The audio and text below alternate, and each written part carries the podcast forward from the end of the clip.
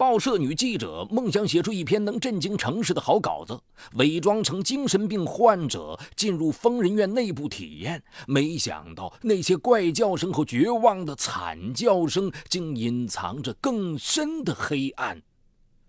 被发现的他将会何去何从？敬请收听本期的拍案故事：女记者历险疯人院。城市的郊区有一座颜色灰暗的建筑，建筑四周是森严的高墙，只有整日紧闭、黑色沉重的大铁门偶尔开启，进出几个人，才显出这里有一点生机。这儿很偏僻，离郊区最近的村庄也要五六里地。但只要你在夜深人静的时候从高墙外经过，便会听见从里面传出的一阵阵令人毛骨悚然的怪叫声和绝望的惨叫。这就是城市的一家疯人院。某报社女记者孙世珍是一个有着冒险精神的姑娘。他从小道消息听说疯人院内幕十分黑暗，便决定冒充患者前去探个究竟，以便写出一篇能震惊城市的好稿子。当他给两个最要好的同事向琴和苗雨把想法说出后，两人都被吓了一大跳。喂，即使你意志再坚强，在那种地方待上几天，恐怕你也会发疯的。是啊，是啊，你还是别去了。那地方简直是个地狱，只在墙外面听见里面的叫声，我都心慌啊。向琴和苗雨极力劝阻，但两人的规劝并没有使他回心转意。在孙世珍的再三相求下，两个好友只得答应把他送到疯人院去。疯人院的大铁门开了，向琴和苗雨驾着孙世珍下了车，来到院长室。院长是一个四十开外的大胖子，鹰钩鼻，满脸横肉，两只大黄眼珠咕溜溜的乱转。苗雨的目光不敢与他的目光相遇，他觉得对方的目光很冷，就像窗外的秋风一样。院长审视了一会儿孙世珍，然后问向琴：“他什么时候开始发病的？”向琴很忧伤地说：“啊，她是我的表妹。”因为他的未婚夫离他而去，他太爱他了，以致给他精神上造成了强烈的刺激，才使他有些错乱。不过他的病不太厉害，也没有发病间歇，在这个环境中静养一段时间，我想他会好的。这时，孙世珍从椅子上站起来，伸开双臂，竟欢悦着向院长走去。你就是我的白马王子，从今以后。你又回到我身边了，院长对旁边两个粗壮大汉说：“你们俩把这位小姐安置在十二号房间里，要好好款待，可以让她自由出入，门上不要加锁。”两人领着孙世珍出了院长室，向晴和苗雨付了费用，也离开了疯人院。一个精神正常的人，既然要装疯，就难免得搜肠刮肚的想几句驴唇不对马嘴的话来嚷一通。吃过晚饭，孙世珍也和别的病人一样，独自在房间里喊了几句，然后用一只木凳顶上门，蒙头睡了。孙世珍的十二号房和病人的房间虽相距很远，但病人的各种怪叫声都传到了他的耳朵里。尽管他用力闭着眼，但还是一点睡意也没有。正在孙世珍辗转反侧时，门被轻轻推开了，顶着门的木凳也倒在了一边。孙世珍打开灯，坐起来，见是醉醺醺的院长，迈着趔趄的步子正向床边走过来。孙世珍跳下床，高声喊道：“深更半夜的，你到我房间来做什么？”院长伸出双手，我就是你的白马王子啊！你过来呀，你快回到我的怀抱里来呀！孙世珍知道院长今晚来是不怀好意的，想冒充自己的心上人，把自己占有。看着走过来的院长，他心里有了办法。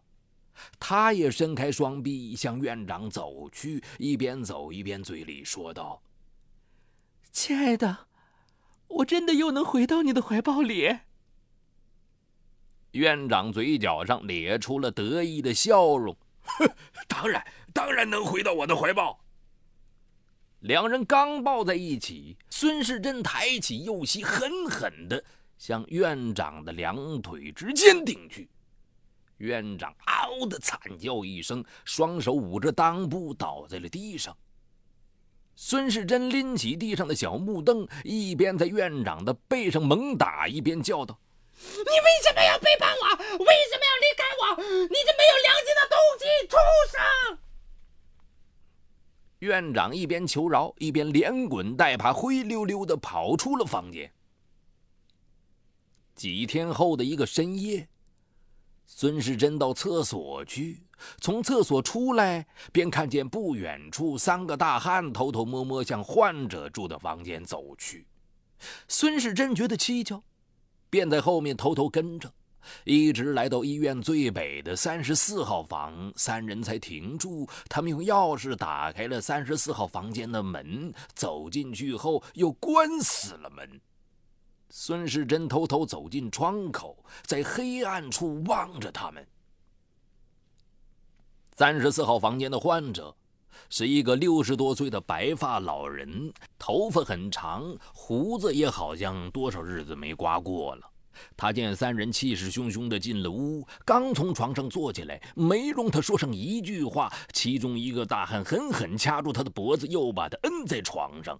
老人只挣扎了几下，便被掐昏了过去。另两人把昏过去的老人抬着往屋外走。孙世珍赶紧躲到树丛后。那三人抬着老人向三层楼顶走去。走到楼顶边沿上，他们把老人从楼上扔了下去。如果不是孙世珍用手捂住自己的嘴，恐怕他的惊叫声早就惊动了他们三人。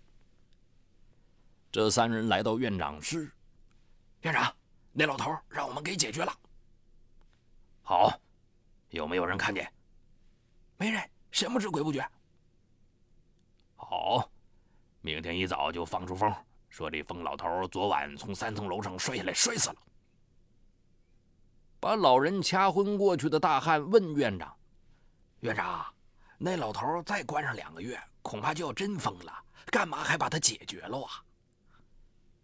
院长笑了笑，拍拍大汉的肩：“你们不知，有个叫王喜民的小子，是这老头的女婿。”他娶他的女儿，并不是为了要人，而是为了要得到这老头的财产。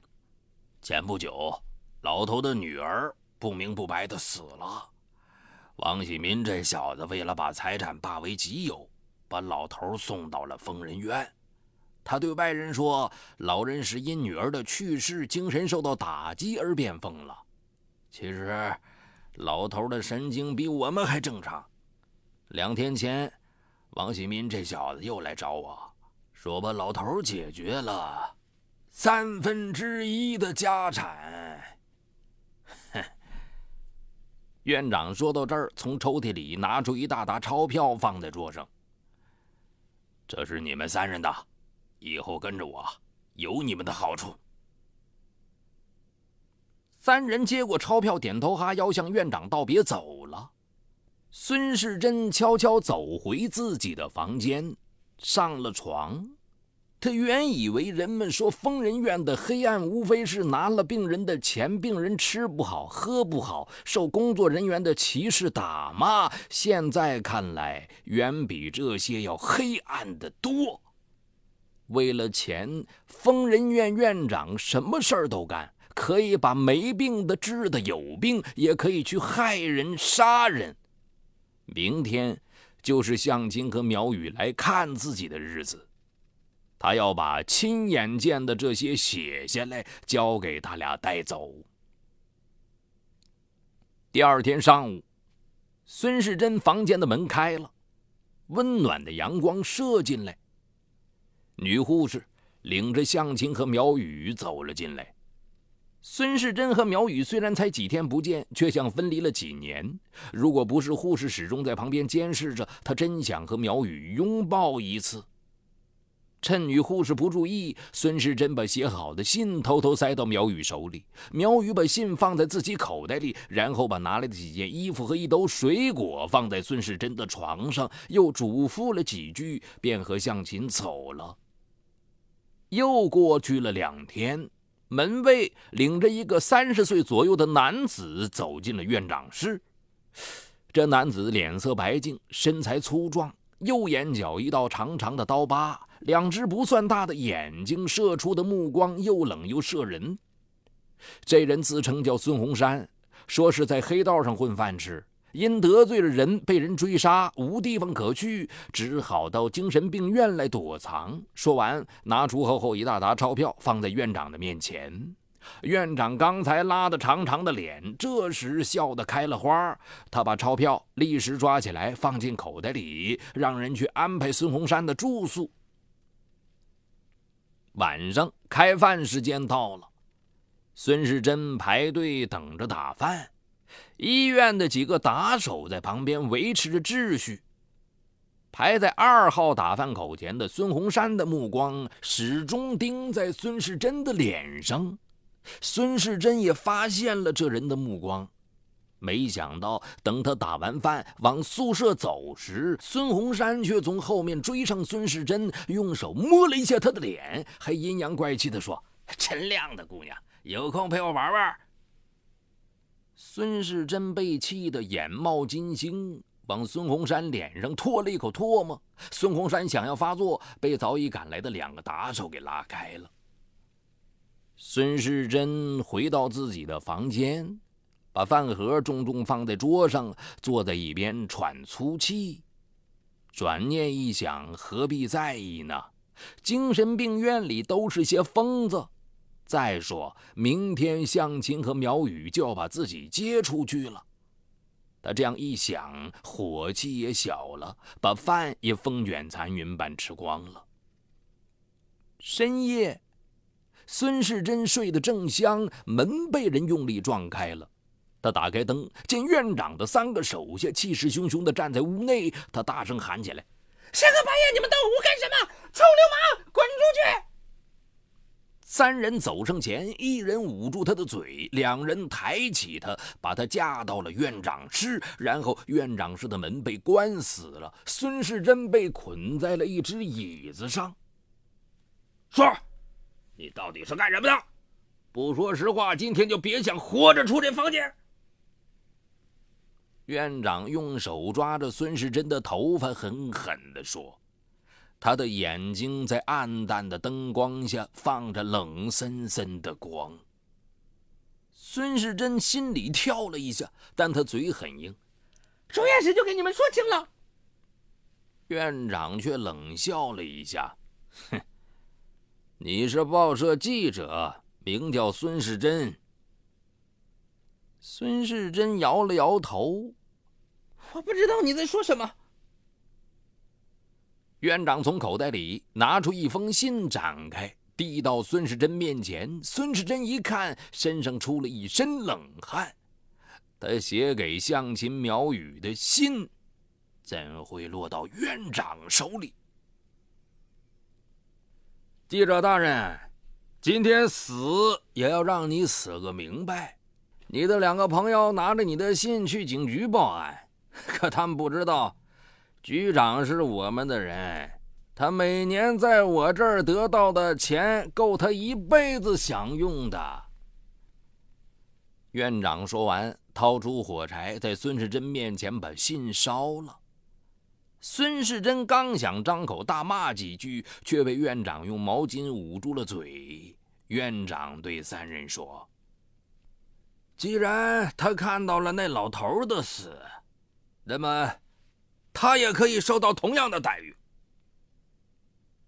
三人抬起孙世珍，正准备出门，门却被人狠狠的踢开了。不许动！谁都打死人！进来的人手里端着枪，脸上的刀疤格外引人注目。进来的人是孙洪山。院长愣了愣：“你你。”孙洪山边解孙世珍手上的绳子边说：“我叫叶独行。”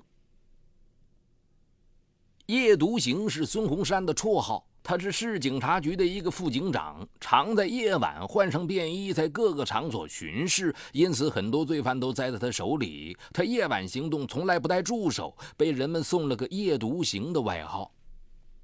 白天，警长罗宏达接到向琴和苗宇的报案，罗宏达去找局长批示，结果局长把孙世珍的信压在那儿，对于此案并没批示怎样处理。副警长孙洪山见这样重大的案情，局长却没做任何表态，觉得蹊跷，自己便请了两天假，说到外地去看一个朋友，独自一人便打进了疯人院。从进疯人院开始，他就一直注意孙世珍，暗中保护着孙世珍。刚才院长的话，孙洪山在外面都听到了。孙洪山用捆绑孙世珍的绳子。把院长和三个打手紧紧捆在了一起，然后他给侦查组打了电话。孙洪山见孙世珍没受伤，笑了笑说：“没受伤就好。”孙世珍的心松弛了下来，看着他脸上的刀疤，觉得不那么刺眼了。我我我把你当成一个流氓了。孙洪山并没生气，嘿，知道我白天为什么摸你脸吗？我是想把一个和你联系的纸条交给你，刚抬起手，却被医院的两个打手看见了，我只能装作调戏你了。时间不长，疯人院的大铁门被打开了，八个警察冲了进来。孙洪山对两名警察吩咐了几句，然后把孙世珍叫到一边。这个案子案情重大，涉及到我们局长。局长虽不能一手遮天，但是要靠我这个小人物把他送上审判台，那是很困难的，只有靠你的舆论工具了。为了防止局长杀人灭口，我已经派了我的两个最得力、最信得过的兄弟保护你，一直到局长下台为止。孙世珍眼里流出了泪水，他拉着孙洪山的手，久久不愿松开。三天后，报上刊登了孙世珍的一篇文章，文章揭露了疯人院杀人内幕及警察局长与之同流合污的丑闻。此文章不但震惊了这座城市，也惊动了政府。四天后，警察局长被逮捕并法办，涉及到疯人院案子的罪犯也受到了法律的制裁。